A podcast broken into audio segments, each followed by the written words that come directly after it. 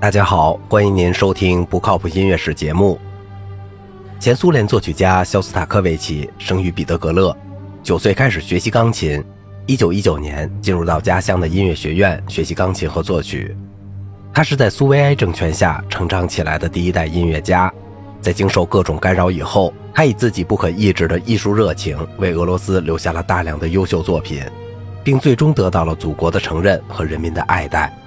在全世界获得了巨大的声望。在二十世纪西方音乐中，肖斯塔科维奇很难被归入哪一类，他不属于任何流派，但却有着自己的独特风格。肖斯塔科维奇的创作领域非常宽泛，交响曲、室内乐、歌剧、舞剧、清唱剧、电影配乐等都有他的足迹。但他的主要贡献是器乐，尤其是交响曲。他是二十世纪很难寻觅的交响曲大师。一共写有交响曲十五部，在他的众多交响曲中，第七交响曲《列宁格勒交响曲》具有特殊的意义和地位。这部交响曲作于1941年，这一年希特勒法西斯入侵苏联，列宁格勒被包围、断水、缺粮、空袭不断，形势十分危急。为了表达自己对祖国的深情，也为了鼓舞人民的斗志。肖斯塔科维奇在炮声隆隆、硝烟弥漫的列宁格勒，以最大的热情创作第七交响曲。他说：“在写作这部交响曲时，我想到的是人民的伟大和他们的英雄主义，想到的是人类最美好的理想和人民的美好素质，想到的是我们美好的大自然、人道主义和美，想到的是同法西斯的斗争和我们即将到来的胜利，想到的是我亲爱的城市列宁格勒。”把我自己的第七交响曲献给他。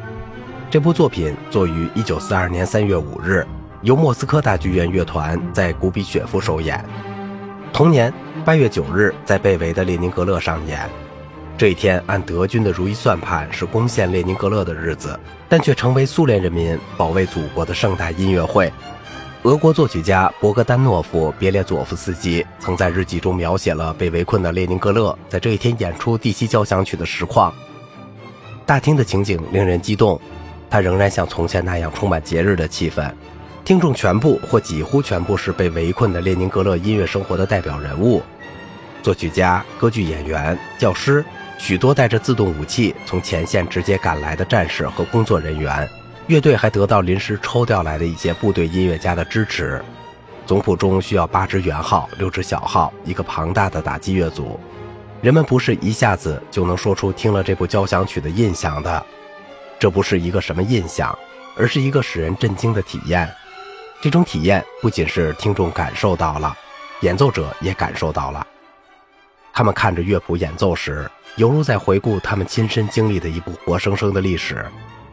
第七交响曲获得了巨大的成功，在整个反法西斯斗争中，它起着重要的鼓舞正义力量的作用。这部交响曲的总谱被制成微型胶片，空运到美国，由托斯卡尼尼指挥美国广播交响乐团在纽约演出时，也引起了极大的轰动。一位音乐评论家写道：“交响曲在美国、澳大利亚、拉丁美洲等世界各地到处巡演，那已经不是一般的音乐会了。”他成为了伟大的人民为争取生存而斗争的不屈不挠的精神力量致敬的颂歌。这种精神力量是由他的一个儿子用一种世界的语言音乐表现出来的。第七交响曲一共有四个乐章，第一乐章奏鸣曲是城市部主要有两个对比的音乐形象，一个是英勇的苏联人民的形象，一个是有力的具有号召感的主题。这个主题音域跨度很大。开始是由号角般的音调，后面连续的上行大跳冲刺，显示了一种一往无前、不可战胜的英雄气概。这个主题在接下来出现了几次，但每一次都有一些变化。最后一次出现是作为一个连接，引导出了副部主题。副部主题着重在表达苏联人民形象的另一面，即勤劳善良的人民在自己的国家过着幸福和安宁的生活。这个主题由小提琴奏出。后来由双簧管接过去，旋律朴实抒情，具有闲适安详的歌唱性格。就是在这样一个田园牧歌式的宁静背景下，法西斯的入侵在悄悄开始。这个乐章没有用传统的展开部，而是用插部取代展开部，这是乐曲内容要求的结果。在内容上，这里要求一个与人民相对立的敌人的形象，法西斯的形象用了这样一个主题。这个主题一直由固定节奏的小鼓伴奏，象征着敌军的步伐。在处理上，作者采用了变奏方式，对这个主题进行了十一次变奏。变奏手段主要是配器的变化，即采用不同的乐器组合的方式，把这段音乐逐渐推向高潮。比如开始是长笛独奏，弦乐给予了很简单的衬托。第二次变奏主题由长笛和短笛担任，旋律由短笛演奏。长笛只是作为附加声部，伴奏也发生了改变，而在最后的变奏中，则发展到由管乐演奏主旋律，乐队全奏作为伴奏。整个变奏的过程是从弱到强，表现了敌人由远到近，越来越穷凶极恶。但是就在敌人不可一世的时候，苏联人民的反抗开始了，在中段的后部出现了这一乐章的戏剧性高潮。出现了代表苏联人民形象的主题，以及他们同敌人殊死斗争的展开性片段。这一乐章的再现部主题出现在同主音小调上，具有悲壮的气概。副部主题也不再是闲适的田园风格，而是由大管演奏。大管低沉的音色表达了战后的凄凉，仿佛也是对战死沙场的英雄的哀悼。这一乐章结束时，又传来了小军鼓和敌人的主题。暗示着人民对敌人的警觉。第二乐章是一个副三部曲式，表达了战后人们的一些体验。第一部分本身是一个三段式结构，基本格调是抒情性的，但旋律中所蕴含的意味很复杂，也很耐人寻味。它有几分愉悦，几分凄楚，几分戏谑。第一个主题由小提琴奏出，其他弦乐很轻松的拨弦伴奏。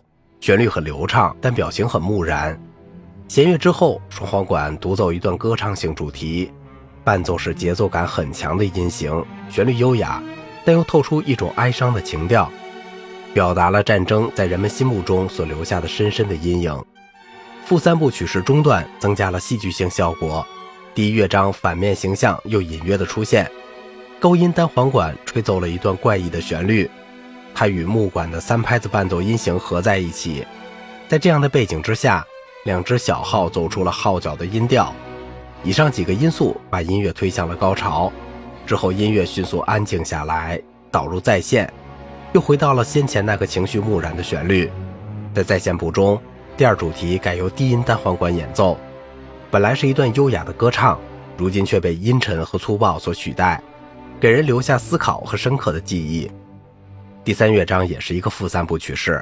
如果第二乐章是以抒情歌唱为基本格调的话，这一乐章则是以庄严、宽广和果敢的气质作为主要基调。这一乐章一开始就是一段合唱式的乐段，它像圣咏一样具有坚实稳重的性格。随后是小提琴齐奏，旋律开阔空旷，令人想起巴洛克风格的音乐。它们表达了苏联人民坚韧不屈的精神面貌。在此后是第一部分的中段，长笛吹出了一段对比性的歌唱段落，非常自由，无拘无束，又使人仿佛回到了田园风光的意境。副三部曲式的中段音乐有了戏剧性的发展，中段旋律可以使人感受到内心情感的剧烈起伏。这个旋律的附点节奏突出了一种力量，这种节奏一直在后面贯穿，最后形成巨大的推动力，使这一乐章达到高峰。在这里，仿佛又使人感受到同法西斯斗争的严峻岁月。第四乐章又回到了强调斗争性，它与第一乐章相呼应。